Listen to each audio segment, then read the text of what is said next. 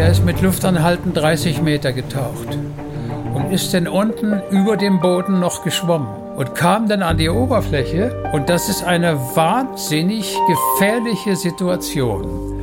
Wenn man nach einem so langen Tauch nach oben kommt und man macht einen tiefen Luftzug, da kriegt man einen Sauerstoff-Blackout.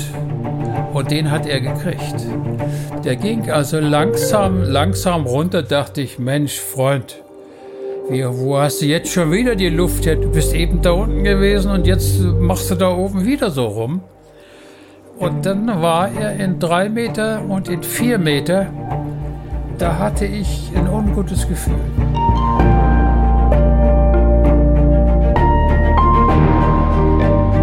Helden der Meere. Der Blue Awareness Podcast mit Christian Weigand. Hallo und herzlich willkommen zu dieser Episode von Helden der Meere. Stell dir vor, du tauchst ab. Aber da kein richtiges Tauchequipment zur Verfügung stand, hast du dir schnell selbst welches zusammengebaut. Auf deinem Rücken trägst du einen großen Sack, der mit Luft gefüllt ist. Und an deinem Bauch hängen 20 Kilogramm Blei, um den Auftrieb dieser Luft wieder auszugleichen. Doch in der Tiefe läuft dann einiges schief. Und plötzlich verliert der Sack die komplette Luft und die 20 Kilogramm ziehen dich in die Tiefe. In genau dieser unangenehmen Situation hat sich Hans Fricke befunden. Er wollte als junger Mann in der DDR unbedingt tauchen und hat angefangen, sich eigene Tauchgeräte herzustellen. Dabei wurde es manchmal ganz schön brenzlig, wie ihr in dieser Folge erfahren werdet. Später sollte er dann aus der DDR fliehen, weil er unbedingt ein Korallenriff sehen wollte. Und da er nicht viel Geld zur Verfügung hatte, radelte er ans Rote Meer. Auf einer Reise voller Abenteuern entdeckte er dann im Roten Meer genau das, was er gesucht hatte, nämlich eine unfassbare Unterwasserwelt. Eine Unterwasserwelt, die ihn so begeisterte, dass er eine Karriere als Meeresbiologe einschlug, und in diesem Bereich sollte er internationale Berühmtheit erlangen. Denn er konnte nicht nur sehr intelligentes Verhalten von Fischen nachweisen, sondern machte auch die erste Entdeckung eines lebendigen Quastenflossers in seinem Unterwassertauchboot. Da Hans so viel zu erzählen hat, haben wir entschlossen, eine Doppelfolge aufzunehmen. Und das hier ist die erste davon. Es geht um seine jungen Jahre, den Beginn seiner Tauchbegeisterung, seine Reise ans Rote Meer und seine Forschung mit den Fischen. Ich kann euch verraten, Hans hat extrem viel zu erzählen und dabei sind so viele witzige, spannende und auch beeindruckende Geschichten, dass ich euch jetzt nicht mehr länger hinhalten möchte, sondern ganz viel Spaß mit Hans Fricke wünsche. Advertorial. Wenn ich mir einen Film anschaue, dann ist das fast immer eine Naturdoku. Denn nichts fasziniert mich so sehr wie die Wunder, die unser Planet zu bieten hat. Besonders, wenn sich diese unter der Wasseroberfläche abspielen. Und allen, die solche Dokumentationen genauso lieben wie ich, möchte ich eine Empfehlung aussprechen. Und zwar haben sich Disney und National Geographic zusammengetan und stellen im April, passend zum Earth Month, Initiativen zum Schutz, zur Wiederherstellung und zur Wertschätzung von unserem Zuhause in den Mittelpunkt. Besonders den Earth Day, nämlich Montag, den 22. April 2024, solltet ihr euch notieren. An diesem Tag starten einige Highlights, darunter auch die Dokumentation Die geheimnisvolle Welt der Oktopusse, die vom Oscar-Preisträger und Meeresenthusiasten James Cameron produziert wurde. Ich durfte die dreiteilige Doku schon vorab anschauen und bin begeistert von diesen Tieren. Sie haben drei Herzen, blaues Blut und können sich durch ein Loch von der Größe ihrer Augäpfel zwängen. Sie sind intelligent, sozial und neugierig, aber zugleich auch furchterregend. Sie sind Meister der Tarnung und Verwandlung und sie besitzen erstaunliche Fähigkeiten, die die menschliche Vorstellungskraft übertreffen. Neugierig geworden? Selbst abtauchen in die geheimnisvolle Welt der Oktopusse könnt ihr am 22. und 23. April jeweils ab 20.15 Uhr auf National Geographic Wild im TV oder ab dem 22. April auf Disney Plus im Stream. Hallo Hans. Hallo. Herzlich willkommen zu Helden der Meere. Wir nehmen heute in deiner Wohnung auf. Du hast mich eingeladen hier nach Pöcking an den Starnberger See in ein wunderschönes Haus. Wir sitzen hier gerade bei herbstlichem Wetter. Es ist ein wunderschöner Tag und haben jetzt gerade vor, ein wenig über dich und deine Geschichte mit den Meeren zu sprechen. Und du sagst, du bist weit über 10.000 Stunden unter Wasser gewesen. Ja, das ist wahr. Man muss dabei bedenken, das sind nicht 10.000 Scuba-Stunden, das sind die Stunden, die ich im U-Boot gesessen habe. Das sind die Stunden, die ich in dem Unterwasserhaus gesessen habe. Und ich bin ja einmal 18 Tage unter Wasser gewesen. Und so sind diese 10.000 Stunden zusammengekommen. Das ist also nicht etwa mit dem Gerät rum. Das ging gar nicht. Wir steigen immer mit einer Kategorie ein, die heißt Meeresrauschen. Meeresrauschen. Und in dieser Kategorie geht es darum, dass du uns beschreibst, wie wäre denn für dich ein perfekter Moment im Roten Meer? Das hängt damit zusammen, dass ich hauptsächlich im nördlichen Golf von Aqaba gearbeitet habe. Und das hat mir jeden Abend Spaß gemacht, wenn in Aqaba und auch in Saudi-Arabien, man sah beide Teile von Israel aus, wenn da die Lichter angingen und ich dann wusste, dass die Leute da drüben aktiv werden. Und ich hatte vor allen Dingen gerade rüber von meinem Standort war die Meeresbiologische Station von Jordanien. Und ich erinnere mich, ich hatte mal an einem langen Tisch gesessen mit Studenten und neben mir saß ein Herr und ich fragte, weiß einer von euch, wo dieses Meeresbiologische Institut da drüben in Jordanien ist? Ne? Und da sagt der Mann neben mir, ich kann Ihnen das erklären, ich bin nämlich der Direktor davon, aber das war Zufall. Und so habe ich dann die Meeresbiologische Station von Jordanien auf der anderen Seite im Blickfeld gehabt. Und wie genau lief denn dann so ein Tag ab? Also du sagst jetzt schon, es war Abend, die Sonne hat alles rot gefärbt. Hattest du dann das Tauchen schon hinter dir oder ging es vielleicht sogar noch mal unter Wasser? Nee, das war gewissermaßen der Geburtstag von der Meeresbiologischen Station der Hebräischen Universität in Eilat.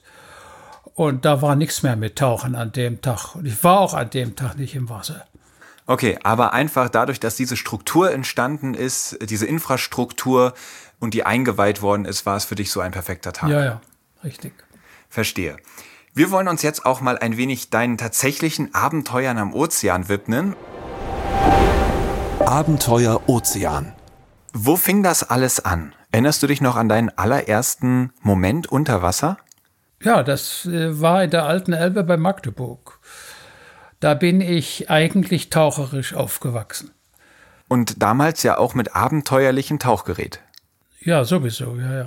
Magst du uns mal beschreiben, was war das allererste Gerät, wenn man es so nennen kann, mit dem du getaucht bist? Wenn ich mich richtig erinnere, ähm, wurde es Hirschgeweih genannt.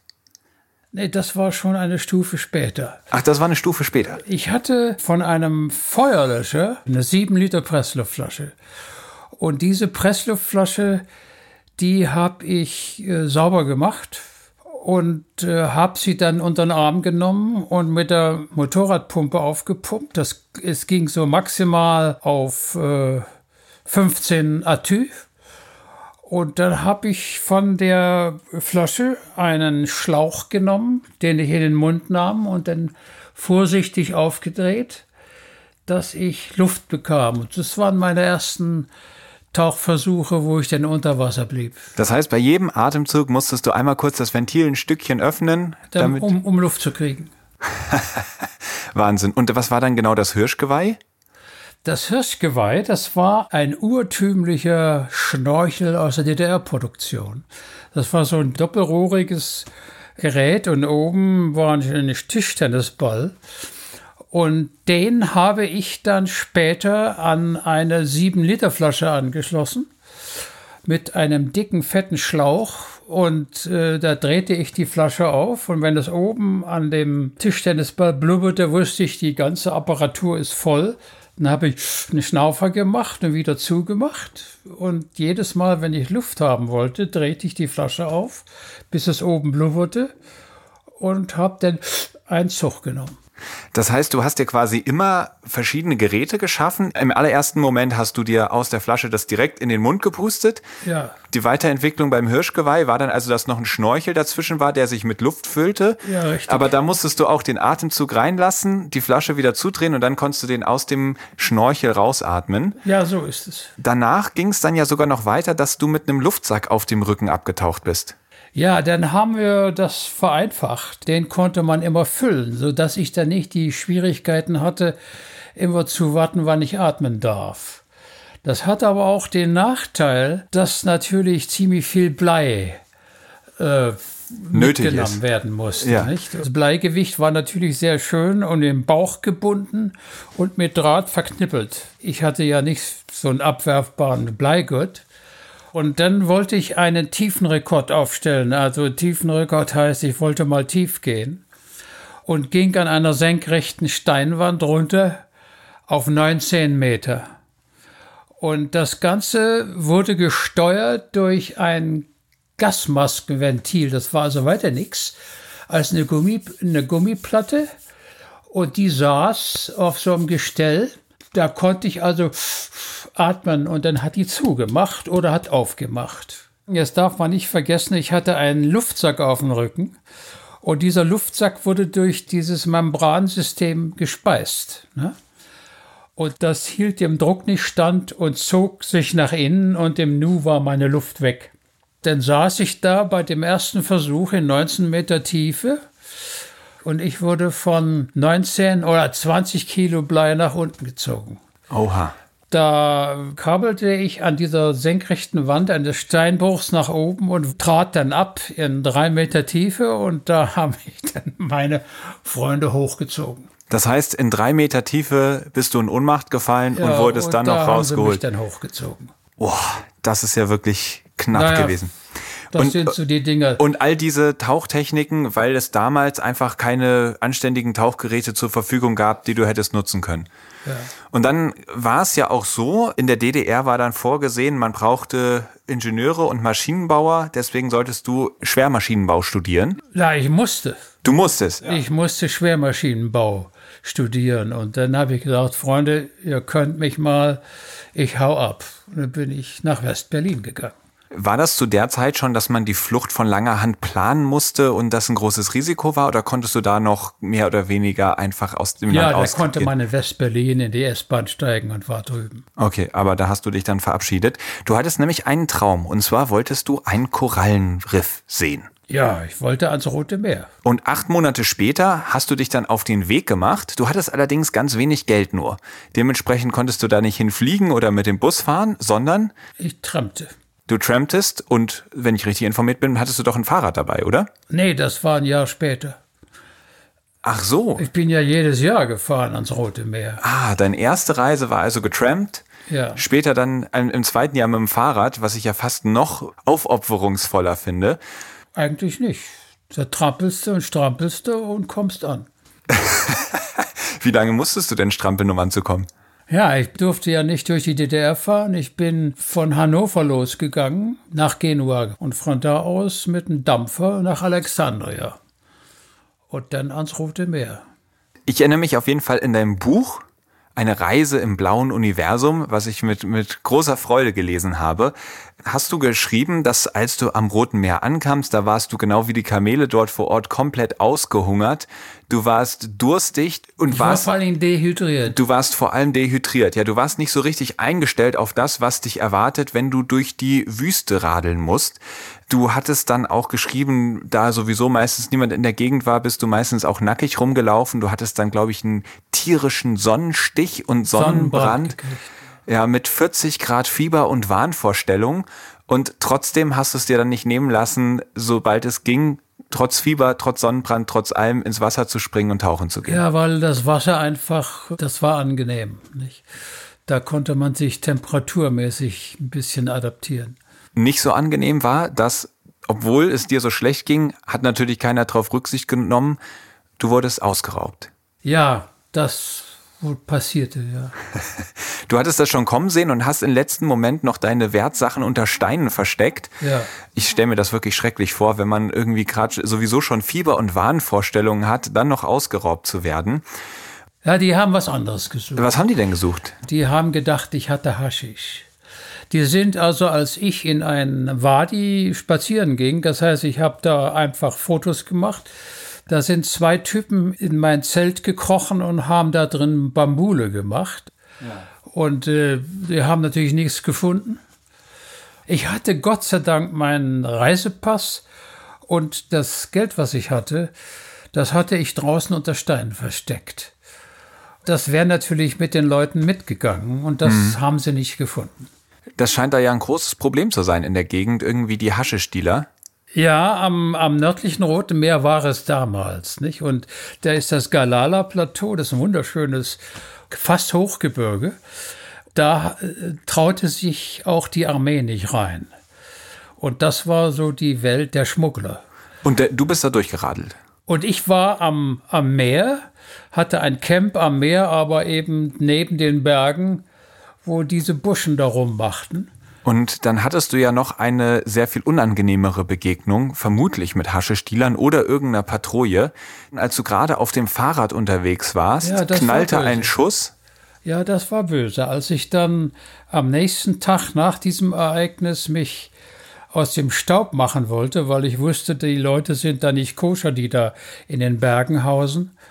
Am nächsten Abend habe ich mein Camp abgebaut und bin gefahren. Und zwar wollte ich zu einem Leuchtturm, Safarana hieß der, der von meinem Standort 40 Kilometer entfernt war. Da bin ich mit dem Fahrrad äh, einer Anhöhe gewesen. Auf dich, als ich auf der Anhöhe war, fielen zwei Schüsse, die mich aber nicht trafen. Ich hatte fürchterliche Angst, weil eventuell einer trifft.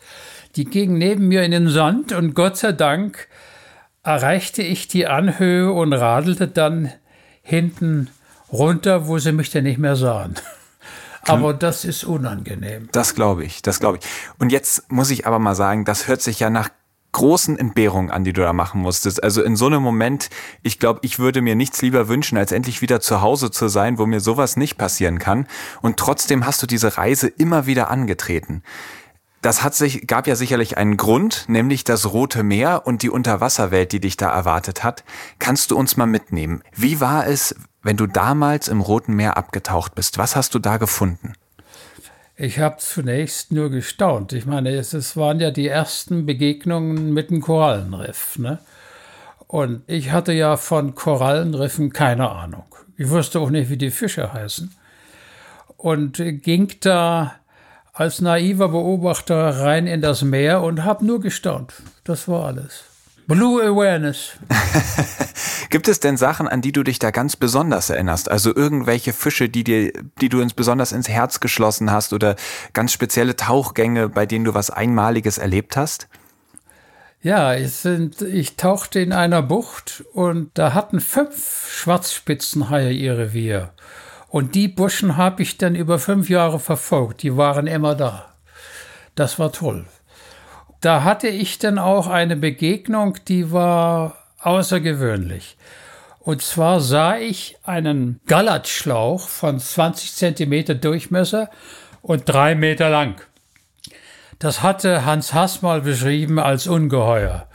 Aber in Wirklichkeit war das ein Eigelege von einem Tiefsee-Tintenfisch.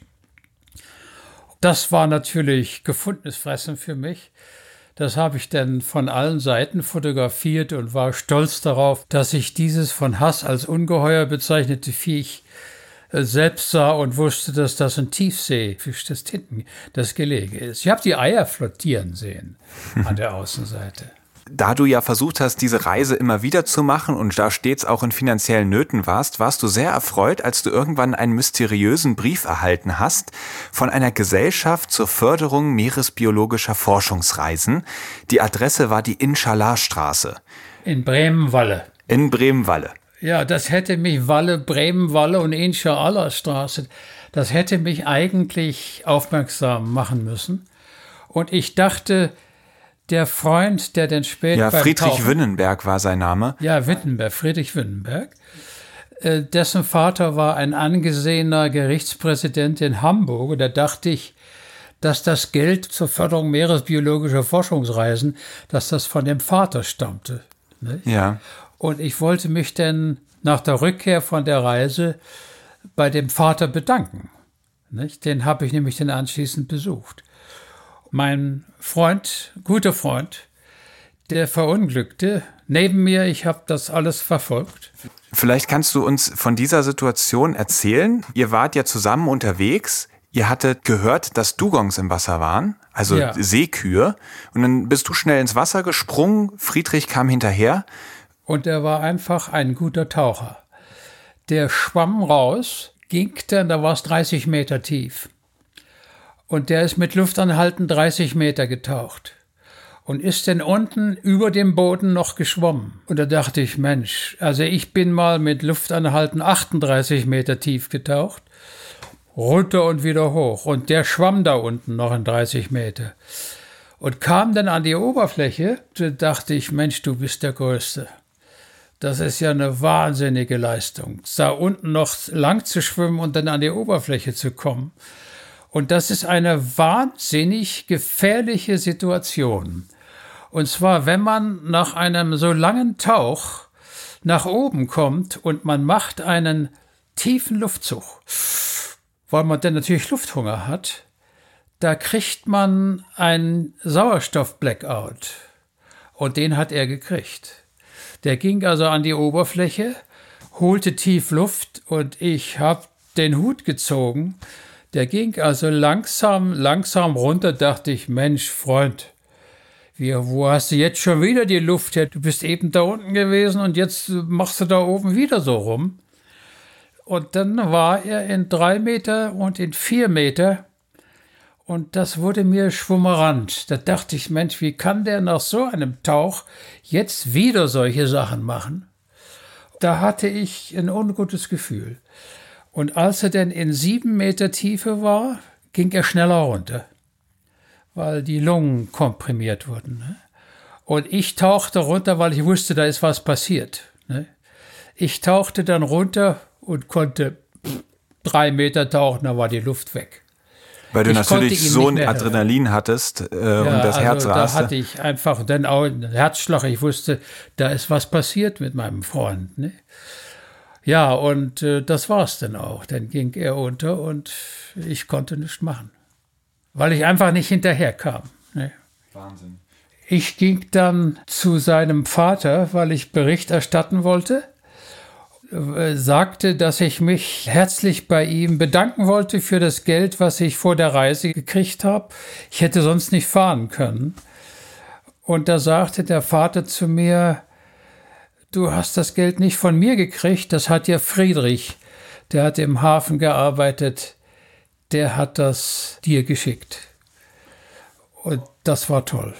Ja, Wahnsinn. Jetzt mit Rückblick auf diesen Tauchunfall, der Friedrich passiert war, hast du da für dich selbst auch nochmal hinterfragt, was Tauchsicherheit angeht? Am Anfang haben wir es schon gehört, als du einmal mit diesem Tauchsack auf dem Rücken warst, da gab es eine gefährliche Situation. War das dann zu der Zeit auch so, dass dich das vielleicht in eine kleine Krise gestürzt hat, ob du überhaupt noch tauchen kannst, dass dir das Wasser Ach, Angst da gemacht hat? Da war nichts an Krise. Nee. Nee, nee, ich bin immer mit Luft anhalten, wupp, zucki, zucki runtergetaucht. Hm. Dann gehen wir mal in die nächste Kategorie. Logbucheintrag. Und da geht es jetzt darum, dich ein bisschen besser kennenzulernen. Du warst ja, wie du schon selber gesagt hast, zuerst als Hobbytaucher unterwegs. Also du bist ans Rote Meer gefahren, du hast einfach nur gestaunt, du wusstest gar nicht, wie die Fische alle heißen und irgendwann hast du dir gedacht, Mensch, ich möchte eigentlich das Forschen lernen, ich möchte herausfinden, wie man wirkliche Meeresforschung betreibt und dann hast du eine ganz spezielle Methode kennengelernt und zwar die voraussetzungslose Beobachtung nach Konrad Lorenz. Magst du einmal beschreiben, was diese Form der Verhaltensforschung ausmacht? Das ist weiter nichts, als dass du auf ein Tier guckst und einfach nur guckst und beschreibst, was da passiert. Also da hast du keine Vorstellung, was da passiert. Du beschreibst einfach, was da ist, mehr nicht. Du interpretierst auch nichts rein. Und diese Methode war die Methode von Konrad Lorenz. Und das bedeutet natürlich auch, dass man viel Zeit mitbringen muss. Denn wenn man die Tiere wirklich beobachten möchte, dann muss man natürlich auch nicht nur stichprobenhalber mal zehn Minuten zuschauen, sondern gerne sehr viel länger. Ja, also das ist nichts für, für Hektiker, die ich unter Studenten kennenlernte. Da brauchst du einfach innere Ruhe und Bescheidenheit, wenn du auf die Tiere guckst. Das wäre nämlich meine Frage gewesen. Bist du ein besonders geduldiger Mensch? Ja, das bin ich. Hat es dann auch Studenten, die eher hektisch waren und die sind dir dann wahrscheinlich fürchterlich auf die Nerven gegangen? Ja, natürlich, die gab's. Bei deiner Doktorarbeit hast du dann genau diese Verhaltensforschung angewandt und hast die plakatfarbigen Schmetterlingfische untersucht. Welches Verhalten ist denn für diese Fische typisch? Ja, das war so damals ein Ausdruck von Konrad Lorenz. Der sagte, die farbigen Fische sind Auslöser für aggressives Verhalten. Und ich hatte immer was dagegen. Ich habe 19 Fische der Gattung Chaetodon in einem Korallenriff von Madagaskar gefunden. Die könnten sich alle kreuzen. Und das heißt, sie würden Hybride produzieren. Und die Farbe, die sie haben, ist weiter nichts als eine Uniform, zu sagen, ich bin der und der und, und unterscheide mich von dem anderen. Es sind also Zeichen, um Hybridisation zu vermeiden. Also sprich, das sind alles Fische einer Gattung, die sind sich eigentlich ganz ähnlich, könnten sich miteinander kreuzen, aber sie haben spezielle Fähigkeiten entwickelt. Farbe, sie haben unterschiedliche Farbe entwickelt. Aber sie nicht haben nur, unterschiedliche Uniformen. Also ich glaube, du hattest das als Berufe beschrieben, die sie haben, weil ansonsten wäre es ja gar kein Problem, wenn sie sich miteinander kreuzen. Aber eigentlich sind sie ja Spezialisten für eine Sache und deswegen ist es gut, wenn sie auch Spezialisten bleiben. Habe ich das so richtig verstanden? Ja, aber ich möchte doch nicht meinen Samen und meine Eier irgendjemandem anders geben. Ich möchte das meinem Artgenossen spendieren. Nein, nein, also es ist so, das Individuum will ja versuchen, sich weiter zu reproduzieren. Und dieses Reproduzieren kann es unmöglich machen, wenn ich meinen Samen da so in die, in die, in die Gegend reinschleudere und jeden beglücke. Da habe ich nichts von. Das muss also gezielt weitergegeben werden.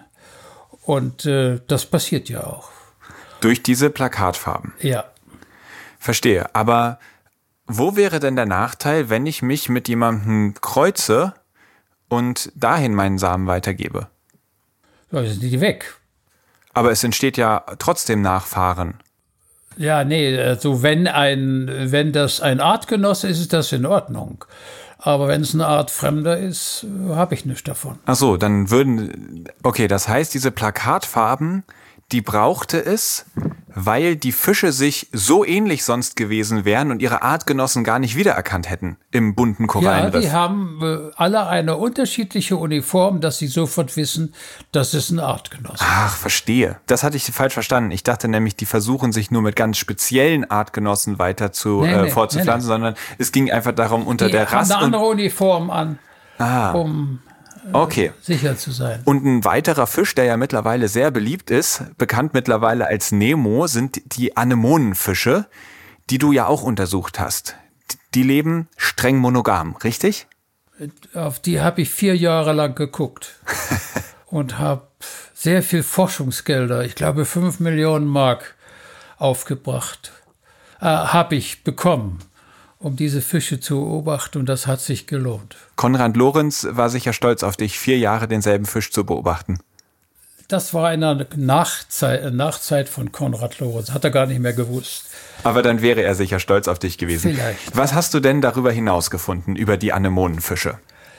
Also, da habe ich entdeckt, dass diese Fische mit einem winzig kleinen Gehirn ein wahnsinniges Gedächtnis haben. Also über die Gedächtnisse von Fischen, das ist sensationell. Ich habe mal einem Anemonenfisch einen anderen Partner gegeben. Und zwar für zehn Minuten durfte er den kennenlernen. Und dann habe ich in einer Apparatur diesen zehn Minuten Fisch gegen einen Fremden getestet, ob der Testfisch den Partner kennt nach unterschiedlichen Längen von Zeit. Und selbst nach einem Monat hat der Fisch diesen 10-Minuten-Fisch erkannt gegen einen Fremden. Also ein wahnsinniges Gedächtnis, Gedächtnis haben die Anemonenfische. Aber was ja auch noch ganz besonders war, ist, dass es nur große Weibchen gibt und kleine Männchen. Und jetzt kommt der Hammer. Es gibt aber keine kleinen Weibchen. Und eigentlich müsste es doch auch heranwachsende Weibchen geben, die irgendwann mal klein sind. Warum findet man denn auf gar keinen Fall und nirgendswo ein kleines Anemonenfischweibchen? Und zwar deshalb, weil die Fische ihr Geschlecht wechseln. Das habe ich entdeckt. Alle großen Tiere sind Weibchen. Äh, da musst du dir vorstellen, wenn du meinetwegen zwei Männchen zusammensetzt, ne? Da wird einer von denen dominant. Und was wird er? Er wird zum Weibchen, wie das im menschlichen Leben auch ist. Der wechselt sein Geschlecht, er wird vom, vom Mann zum Weibchen. Und diesen Mechanismus, welchen Sinn das hat, also den evolutionsbiologischen Wert, das ist äußerst interessant. Wenn ich zwei Tiere habe, sollte nach Möglichkeit das größere Tier das Weibchen sein, weil es die Eier hat. Und die Eier sind der Fortpflanzungserfolg von ihr wie auch von dem Mann. Und was ich auch ganz spannend finde, in größeren Gruppen ist es dann ja so, es gibt ein dominantes Weibchen, dann gibt es ein quasi dominantes Männchen, also was unter dem Weibchen in der Rangfolge steht, aber geschlechtsreif ist. Und alle anderen sind bis dahin mehr oder weniger noch psychisch kastriert. kastriert. Ja. Also die wissen, okay, es, ich bin hier nicht in der Rangfolge so weit oben, dass ich irgendwas befruchten dürfte. Deren Geschlechtsteile sind auch noch unterentwickelt. Was würde denn jetzt passieren, wenn zum Beispiel dieses Weibchen stirbt oder weggefischt wird? Dann wird das, das höchstrangige Männchen wechselt innerhalb von 19 Tagen, das war das schnellste, vom funktionsreifen Männchen zum funktionsreifen Weibchen. Und wer wird dann zum nächsten Männchen? Ja, das, was in der Rangordnung äh, unter diesem geschlechtsgewechselnden Männchen stand. Okay, also das wird dann nochmal unter allen anderen, die auf Standby gewartet haben, auspadovert oder ja, ausgekämpft. Das sind ja tatsächlich ziemlich brutale Kämpfe. Und so entsteht dann sozusagen die höchste Position darunter rückt dann immer nach. Das finde ich ja wirklich spannend und was auch wieder für das Gedächtnis dieser Fische spricht, ist ihr Territorium. Die werden ja teilweise über Jahrzehnte genau eingehalten, selbst wenn dann schon viele Generationen in diesen Territorien gelebt haben. Wie funktioniert das denn? Da habe ich Versuche gemacht. Ich habe Anemonenfische gefangen und habe sie für ein Jahr außerhalb ihres Territoriums in einer fremden Anemone angesiedelt und habe sie in der Nähe ihrer Heimatanemone, ohne dass sie sehen konnten, wo die Anemone ist, habe ich sie freigelassen und schwupps schwammen sie rein und kamen zurück. Dann habe ich den Kontrollversuch gemacht, einen Fremden losgelassen an der gleichen Stelle. Der wippte auf und ab und machte Zackenbascher aufmerksam. Dann waren sie gefressen. Brutal. Und ja. die, die Fische, die du dann aber freigelassen hast, die müssten dann ja höchstwahrscheinlich zurück in ihr Revier gekommen sein und oh Schreck festgestellt haben, meine Position ist ja mittlerweile wieder besetzt worden, weil das ging ja ziemlich zügig, dass dann der Nachrücker kam. Ja, diejenigen, die denn da zurückkamen, die ehemaligen Anemonenbesitzer, waren immer die Erfolgreichen, den Fremden rauszuschmeißen. Also die haben sich ihr Revier schnell wieder zurückerobert. Ja, ja. Wahnsinn. Während du deine Forschung betrieben hast, du bist ja wirklich viel rumgekommen, du warst auch in Florida aktiv, äh, du warst an ganz vielen unterschiedlichen Orten, sind dir ja auch einige wirklich bemerkenswerte äh, Sachen passiert. Eine, die jetzt nichts mit den Meeren zu tun hat, aber sehr unterhaltsam ist, zumindest als Geschichte, ist dein LSD-Trip, den du in Florida gemacht hast. Ja. Wie kam es denn dazu? Ich war auf dem Meer, ich habe auf einem Haifischfangboot gearbeitet und war am Abend eingeladen bei einem Freund Erich von Schmidt, das war so ein bekannter äh, Sänger in Amerika. Der hatte gerade eine Party im Gange. Und ich kam vom Meer zurück um äh, 21 Uhr und da war eine Schale mit Chips. Und ich kam vom Meer und war fürchterlich hungrig und hab gegessen wie verrückt Chips. Ne? Nebenbei hat gerade eine bildschöne junge Frau mit einem Baby eines Freundes auf dem Arm ein Lied gesungen. Das war die junge John Biles. Und die sang da traumhaft schön. Und ich fraß Chips. Und ich wusste nicht, dass diese Chips mit LSD getränkt waren. Das war gemein. Man hat mir das auch Ja. nicht gesagt. Das hätte man sehen müssen, dass ich da fraß wie ein Wehrpflichtiger. Dann hatte ich einen Trip, der es in sich hatte. Und da habe ich ganz schön drunter gelitten. Ich ging dann, es war an der, an der Küste vom Golf von Mexiko in einem Beachhaus und ich legte mich dann da neben dem Wasser in den Sand und hatte einen, einen fürchterlichen, einen fürchterlichen Trip. Einen unschönen. Die ganze Welt war violett. Und ich hatte immer das Gefühl, dass ich auf einem ganz dünnen Gummi liefe und bis zum Bauchnabel einsackte. Und ich wusste, unter mir ist es 10.000 Meter tief. Also jeden Schritt, den ich machte, und dachte ich, jetzt platzt der, der Gummi. Aber er tat sich, er hielt mich. Aber das waren die Ängste, die ich durch diesen LSD-Trip kriegte. Fürchterlich, wirklich fürchterlich. Naja, immerhin kein Trip, wonach du auf den Geschmack kommen konntest. Ja, aber das war, ich habe nie wieder in meinem Leben, obwohl ich in den Kreisen verkehrte, ich habe niemals mehr jemals Rauschgift angerufen. Und Kartoffelchips? Nein, Auch nicht. nein, nein. Habe ich mir schon gedacht. Als du da in Florida warst, gab es ja auch eine etwas gruselige Begegnung mit einem Zitronenhai, als du mit deiner Kollegin Sylvia zusammen tauchen warst. Ja, ja, das war nicht gut. Sylvia Earle ist ja die bekannteste amerikanische Forscherin und die große Verdienste hat. Mit der bin ich tauchen gegangen und das war eine ganz bescheuerte Unterwassersicht. Ich konnte so einen Meter gucken, mehr nicht, nicht? Und das war im Golf von Mexiko. Und im Nu war die Sylvia aus meinem Gesichtsfeld verschwunden. Ich habe sie nicht mehr gesehen. Und dann tauchte neben mir ein Hai auf, ein großer Hai, ein Zitronenhai. Und das ist ein Man-Eater. Der Also war, ein Menschenfresser. ja, ich erkannte ihn natürlich sofort, wusste auch, was das für ein Kamerad ist. Ich habe den dann angeschrien, weil das ja helfen sollte nach Hans Hass. Der hat nur gelächelt. Und dann habe ich ihn aber weggekriegt, indem ich ihn ins Auge geblitzt habe. Der war ja so dicht an mir vorbeigeschwommen. Geblitzt heißt mit deiner Unterwasserkamera den Mit Blitz meiner ausgelöst. Unterwasserkamera. Und habe ein sagenhaft schönes Bild gemacht. Und da habe ich ihn verscheucht. Aber Sylvia war in der Nähe. Und äh, ich habe sie nicht gesehen. Und geschrien hat sie auch nicht. Der ist dann nicht zu ihr geschwommen, der ist abgehauen. Glück gehabt. Ach, das ist, also in dem schmutzigen Wasser vom Golf von Mexiko, das war, da habe ich auf dem Haifischfangboot gearbeitet. Wir sind also jeden Morgen rausgefahren und haben Leinen gelegt. Und an den Leinen waren Ketten dran mit einem Fleischerhaken.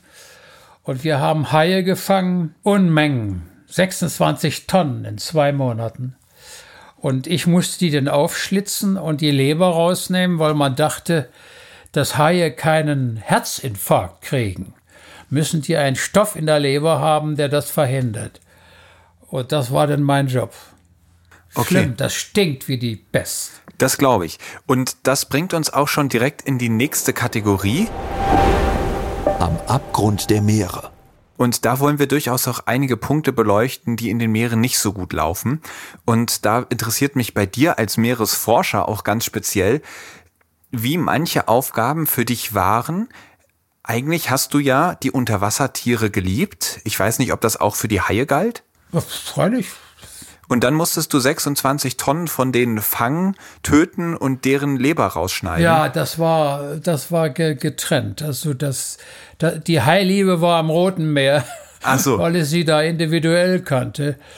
Das da im Golf von Mexiko, das war eine kommerzielle, eine kommerzielle Haifisch. Und hat dir das dann nicht zugesetzt, ähm, den, diesen Tieren, auch wenn du diese jetzt nicht persönlich kanntest, aber doch Tiere, die du ja eigentlich sehr magst, dann tonnenweise zu fangen, selbst wenn es für die Forschung ist, glaube ich, wäre das eine Arbeit, die mir persönlich schon auch schwerfallen würde als Meeresliebhaber. nach dem heutigen Standpunkt. Damals war das Kommerz. Da wurde die Leber von dem Hai gebraucht und die armen Viecher wurden, also die Leute, die mit dem Schiff so täglich rausfuhren und ich dann später ein Teilnehmer wurde, die, die waren nicht empathisch. Und Die du damals nicht- auch nicht? Doch, die Haie haben mir leid getan, aber ich war nur ein kleines Studentchen, der nichts zu sagen hatte. Ne? Mir hat das schon leid getan, wie ich, also was ich da an Haien rausgezogen habe. Das war nicht schön. Wir sind jetzt gerade so holter die Polter schon in die nächste Kategorie gestolpert. Eine Frage hatte ich noch. Und zwar hatten wir ja schon drüber gesprochen, was du alles für besondere Begegnungen gemacht hast. Und eine davon ist dann in deiner Nachbarschaft gelandet. Und zwar Leni Riefenstahl. Hitlers Lieblingsregisseurin und eine der umstrittensten Personen in der Filmgeschichte überhaupt, die lebte hier in Pöcking in deiner Nachbarschaft und die ist ja sogar noch bis im Alter von 100 Jahren getaucht, sagt man. Ich habe 103. 103, so alt. Wahnsinn. Und noch im Wasser. Ja. Und wenn ich dich jetzt frage, planst du ihren Rekord ähm, zu knacken? Wie lange tauchst du noch? Ich habe das äh, erlebt bei Eugenie Clark. Das ist eine bekannte Haifischforscherin in Florida und die kam nach Eilat. Die war 93 Jahre alt. Und da haben die Kollegen der Hebräischen Universität die alte Dame auf einem Stuhl ins Meer transportiert. Und du hast einfach gesehen, die Genie, wie wir sie genannt hatten, die hatte das nicht gern. Also sie hatte keine Angst, aber sie hatte es nicht gern. Es muss nicht sein, dass man als Hundertjähriger taucht, nur weil das schick ist, weil es ein Rekord ist. Ist nicht, muss nicht sein. Also auch für dich keine Option. Keine Option, nein. Tauchst du denn aktuell noch? Ja. Und dann kommen wir jetzt aber wieder zurück zu dem Abgrund der Meere. Und zwar reisen wir nach Aldabra, ein Atoll im Indischen Ozean. Du hast dort verschiedene Forschungsprojekte durchgeführt. Und da ist etwas ganz Besonderes passiert. Und zwar gab es dort eine Ziegenpopulation. Es gab Ziegen auf diesem Atoll, die vor 100 Jahren etwa von durch die Schifffahrt mitgebracht worden sind. Und dann haben sie sich in dieses Ökosystem integriert, waren aber natürlich fremd. Also Forscher haben sie dort nicht gern gesehen, weil sie gehörten da eigentlich nicht hin. Dementsprechend haben die Forscher geplant, auch sie zu töten. Und dann kam es irgendwann zu einer Situation, in der du eine von diesen Babyziegen gefangen hast, die sich irgendwie unter einem Busch versteckt hatte. Und dann war ganz klar, eigentlich solltest du jetzt den Hals umdrehen. Ja, das habe ich nicht gemacht. Ich hab's, es war ein nettes kleines Vieh, was wir mit Milch hochgezüchtet haben. Ich habe dann versucht, später mit einem irrsinnigen Aufwand diese kleine Ziege wieder in ihre Mutterpopulation zu integrieren und habe also fürchterliche Tricks gemacht. Also zum Beispiel, wenn die Familie an einem Ort war, bin ich um die Familie rumgeschlichen und habe die kleine Zicke da freigelassen und bin dann weggelaufen, wieder an meinen alten Standpunkt, sodass sie, wenn sie zu mir wollte, durch ihre Familie gehen musste.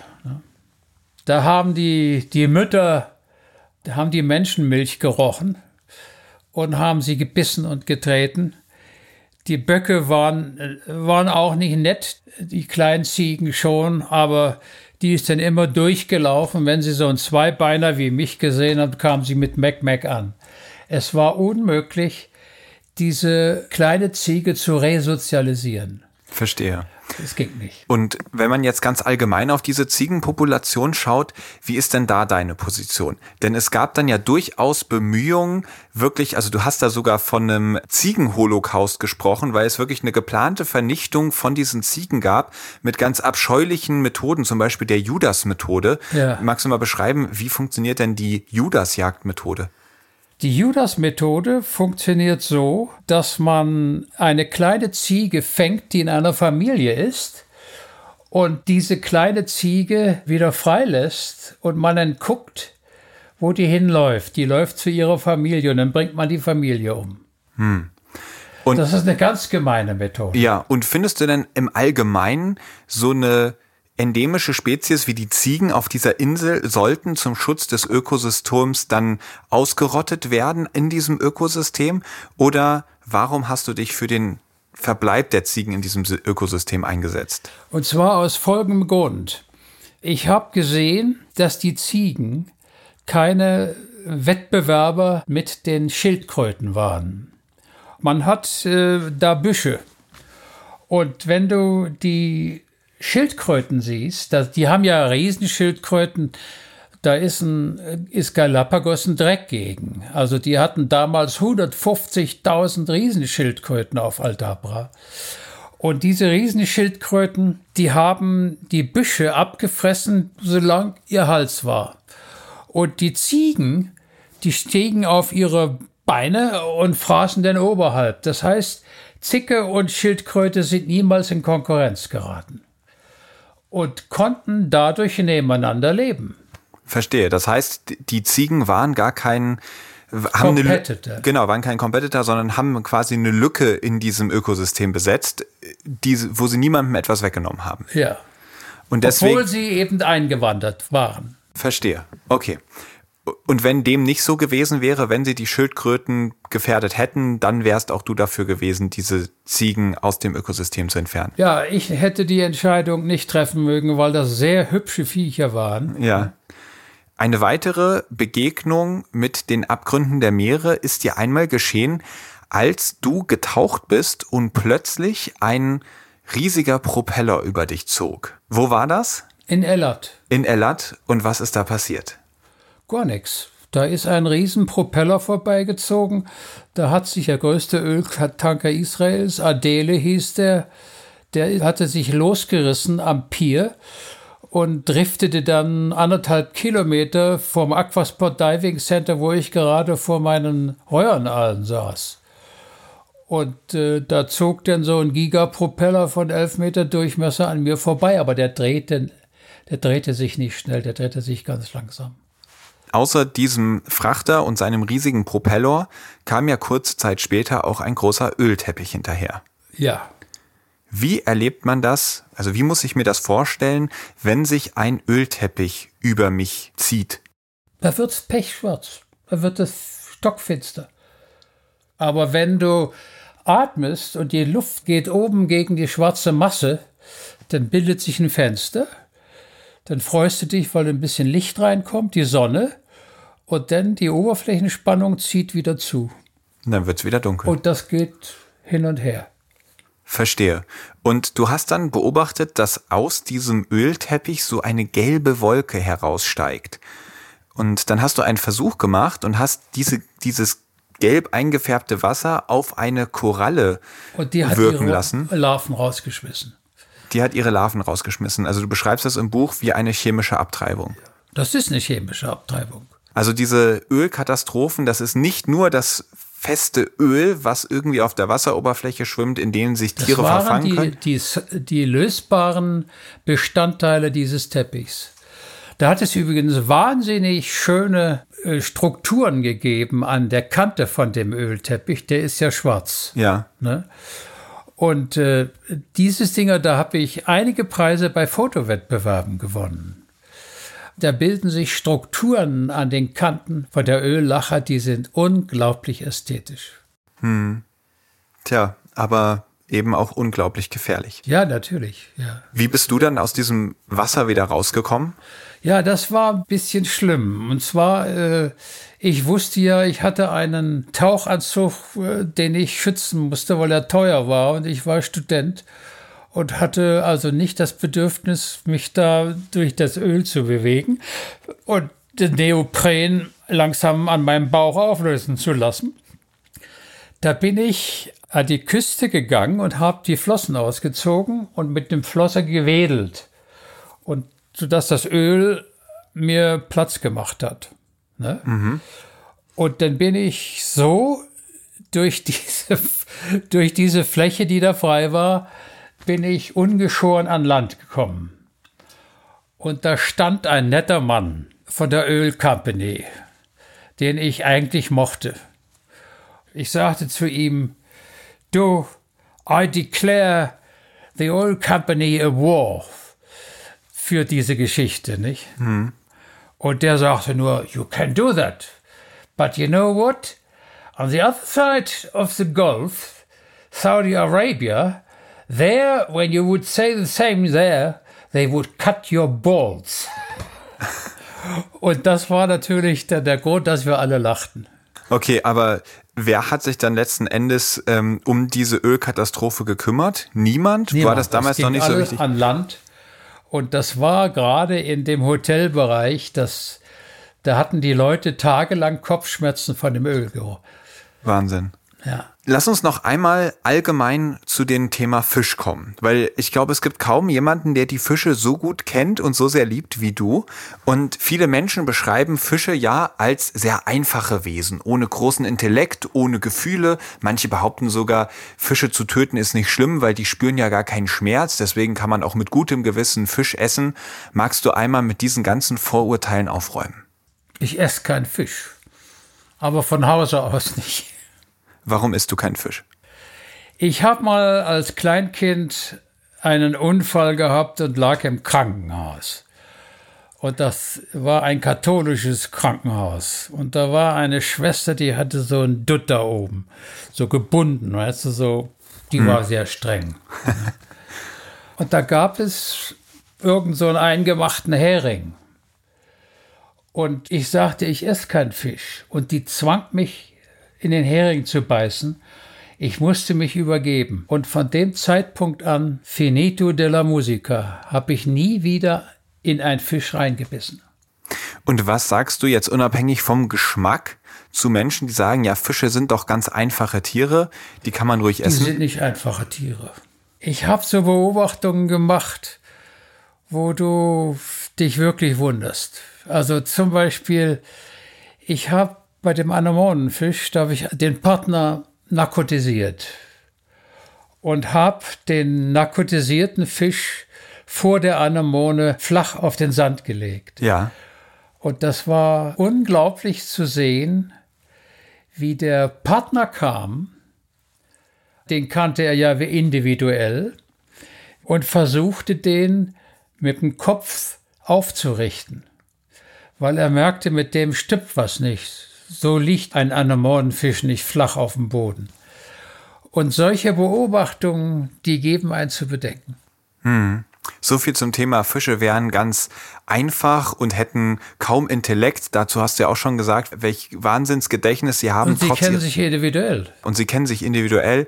Ja, da muss man sich wirklich überlegen, jeden Fisch, der geangelt wird und der später auf einem Teller landet, da gibt es einen anderen Fisch im Meer, der diesen Fisch vermisst. Ja, da muss man unterschiedlich denken. Ein Hering, der braucht den Nachbarn nicht zu kennen. Da sind einfach zu viele. Ne? Und die haben keineswegs die kognitiven Fähigkeiten, die ich bei dem Anemonenfisch entdeckt habe. Ne? Insofern kann man in einen Hering reinbeißen. Ich tue es eh nicht, weil ich kein Fisch esse. Verstehe. Okay, also das heißt, da würdest du dann schon noch gewisse Unterschiede zwischen verschiedenen Fischarten machen und den Hering zum Verzehr freigeben, den Anemonenfisch eher nicht. Glaub schon, ja. Ebbe oder Flut. Ich werde dich jetzt vor eine Entweder-Oder-Auswahl stellen und du sagst einfach ganz aus dem Bauch heraus, was dir besser gefällt. Sturm oder Flaute? Flaute. Warum die Flaute? Was kein Sturm ist. Okay. Und Hai oder Delfin? Ich mag beide. Du magst beide. Da könntest du keinen Unterschied machen. Okay. Fisch oder vegan? Ja, kann ich nicht beurteilen, weil ich Fisch nicht esse. Du isst keinen Fisch, aber vegan isst du auch nicht? Nee, Okay, also in dem Fall weder noch. Arktis oder Tropen? beides toll.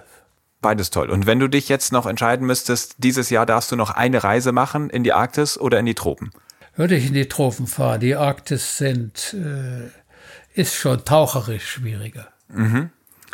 Tauchen mit oder ohne Gasflasche?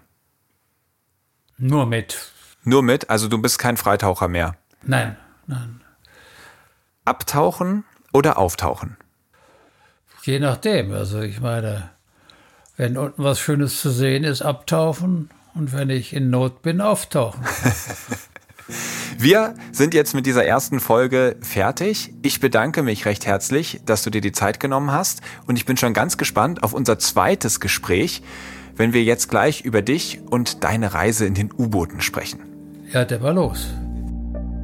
Das war Hans Fricke. Und auch wenn wir direkt weitergemacht haben, soll es hier fürs Erste reichen. Ich finde, Hans ist wirklich eine schillernde Persönlichkeit, dessen Leben so voll steckt mit wahnsinnigen Erlebnissen. Und das war ja gerade mal die Hälfte davon. Und auf die zweite Hälfte könnt ihr euch so richtig freuen. Thematisch machen wir nämlich einen kleinen Wandel.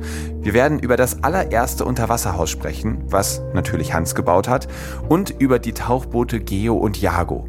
Zwei U-Boote, mit denen er in die Tiefen des Ozeans vorstoßen konnte. Und dort hat er gefunden, was schon viele vor ihm gesucht haben den lebendigen Quastenflosser. Wir werden aber auch darüber sprechen, was er mit seinen Tauchbooten noch alles erlebt hat. Denn damit hat er auch Unterwasservulkane besucht oder ist versunkenen Expeditionen auf die Spur gegangen. Und ganz zum Schluss wurde sein Boot dann auch noch als Bergungsboot missbraucht und er hat nicht nur verunglückte Flugzeuge und Segelboote geborgen, sondern auch einen Nazischatz. All das erfahrt ihr in der nächsten Folge und wenn euch diese Folge gefallen hat, dann drückt doch auf Folgen, damit ihr die nächste auf gar keinen Fall verpasst. Und natürlich freue ich mich auch, wenn ihr einen Kommentar dalasst und den Podcast weiterempfehlt. Und alle, die überhaupt nicht abwarten können, wie es weitergeht, finden in den Shownotes einen Link zu Hans Buch Unterwegs im blauen Universum, wo ihr all das nachlesen könnt.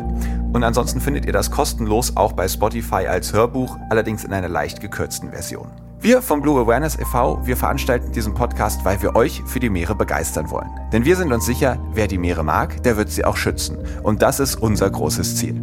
Wenn ihr uns dabei unterstützen wollt, dann lasst gerne eine Spende da oder werdet sogar zu einem passiven oder auch aktiven Mitglied und helft uns dabei, unsere Mission zu erfüllen. So, ich sage für heute Tschüss und wir hören uns in 14 Tagen. Aufnahme, Produktion und Schnitt Christian Weigand. Musik Paul Timmich und Dorian Behner. Design Malte Buck. Sprecher, Intro und Kategorien Moritz Celius.